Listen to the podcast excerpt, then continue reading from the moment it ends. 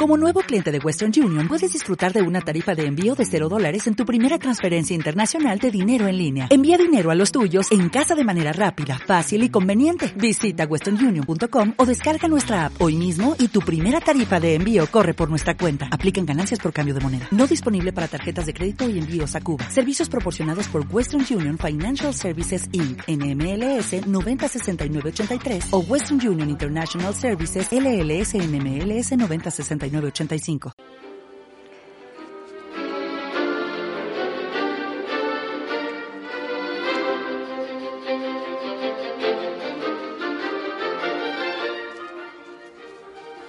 Viaje a la Nueva Granada.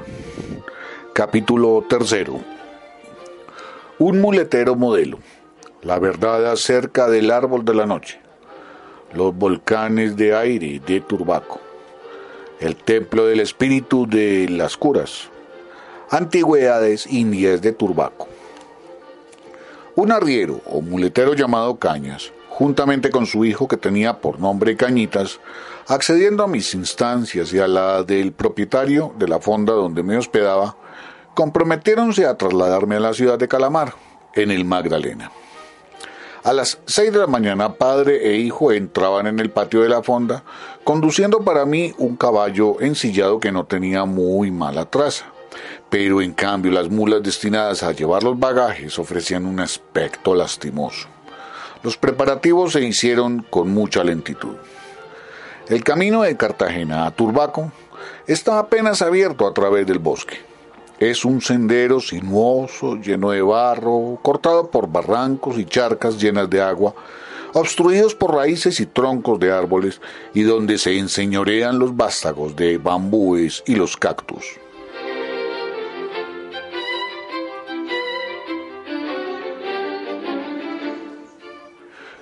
Cuando ha caído un árbol centenario, corroído por los parásitos y agobiado por el peso de las plantas trepadoras que forman en su ramaje como una corona ficticia, el arriero, sin dar importancia al obstáculo que les intercepta el paso, desenvaina su machete y abre camino muy pronto.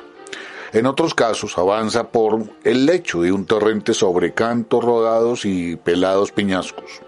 La marcha es entonces lenta y penosa y es preciso recordar a menudo las palabras del conductor. Tenga usted paciencia. Hacia mediodía llegamos a las inmediaciones de un estanque, donde mandé a hacer alto, colocando al punto mi hamaca entre dos árboles.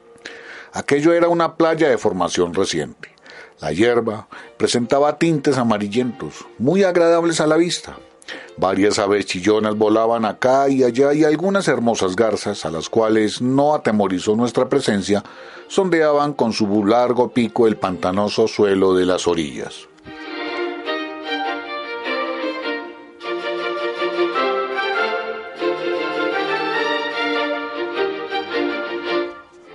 Pero mientras me balanceaba en mi hamaca, entregándome a una profunda meditación, Espesas nubes de mosquitos pequeños y grandes me declararon de pronto tan encarnizada guerra que me pareció prudente pronunciarme en retirada.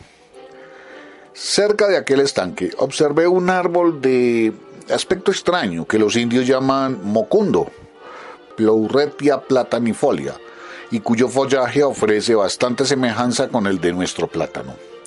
De la extremidad de las ramas penden cápsulas provistas de cinco grandes alas membranosas, delgadas y sonoras como el pergamino y que a cierta distancia parecen farolillos de papel aceitoso.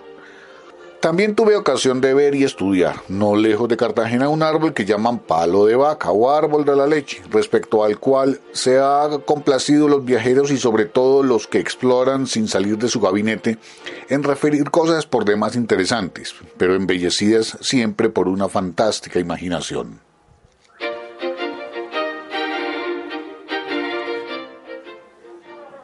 El árbol de la leche, Galactodendrium utile, no se cultiva en ninguna parte, ni lo merece tampoco. En las regiones donde crece espontáneamente, solo en el caso de necesidad mayor, de falta de comestibles o por puro capricho, se recurre a él. Mas para que su jugo se pueda beber es preciso mezclarle con una gran cantidad de líquido caliente, como por ejemplo café o té. A causa de las dificultades que presenta el camino llamado allí real, no llegamos hasta por la noche a Turbaco y solo habíamos recorrido un espacio de cuatro leguas. El pueblo está situado casi en el emplazamiento de una antigua ciudad india, que debió su nombre o su importancia a la vecindad de un templo erigido a, a dos leguas de allí, cerca de los volcanes de aire y de barro, que son célebres como curiosidad geológica, pero cuyas tradiciones históricas no han sido citadas por los viajeros.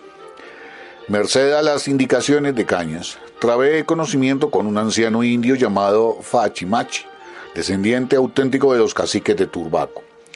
Pude granjearme su amistad por medio de algunos regalitos y aquí lo que me refirió.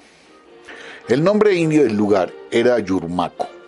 El templo de los volcanes estaba consagrado a Semi, el espíritu de las curas, sus doce sacerdotes llevaban como insignia un ancho cinturón de oro y una diadema del mismo metal. Pendían de sus narices unas medias lunas de filigrana y del cuello unas placas de oro que representaban una especie de rana de relieve.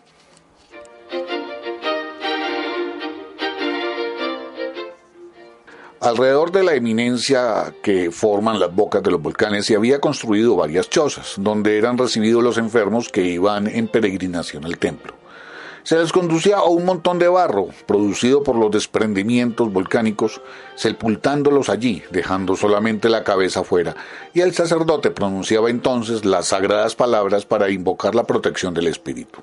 Los volcanes de Turbaco tienen su leyenda. Refiérase que hace dos siglos lanzaban llamas porque Satán respiraba por sus bocas, pero el cura del pueblo se dirigió un día al sitio con gran pompa, hizo aspersiones con agua bendita, pronunciando la fórmula del exorcismo y los volcanes se apagaron, uno después de otro como por arte de encantamiento.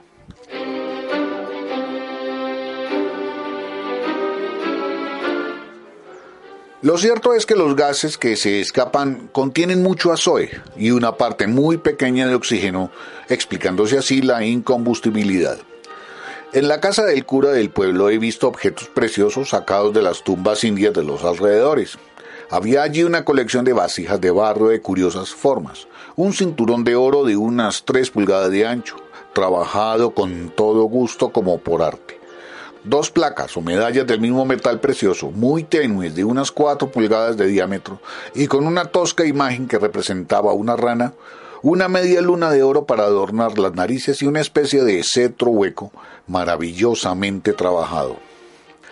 Antes de la conquista, los indios de Nueva Andalucía y de Castilla de Oro eran muy hábiles en la confección de vasijas de arcilla, las cuales adornaban con figuras pintadas cubriéndolas de un barniz casi indestructible.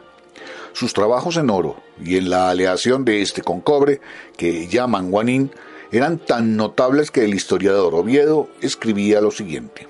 Sus vasos preciosos, formados con frutos de higuera, con asas de oro, son tan bonitos que podrían servir de copa para el más poderoso rey.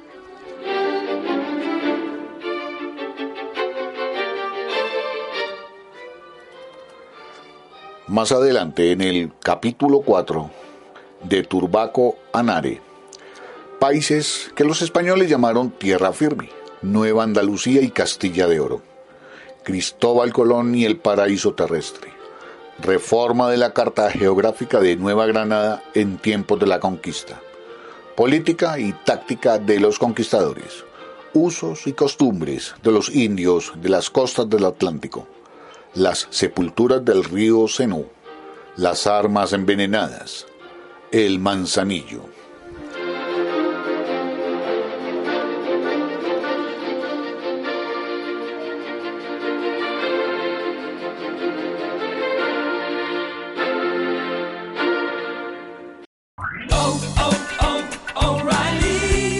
¿Necesitas ayuda? En O'Reilly Auto Parts te ayudamos. ¿Necesitas algún consejo? Te aconsejamos. Nuestros profesionales en autopartes están siempre disponibles para ayudarte a encontrar lo que necesites. Excelente servicio al cliente es solo una de las ventajas que ofrece O'Reilly Auto Parts. Los profesionales en autopartes. Oh, oh, oh, O'Reilly Auto Parts.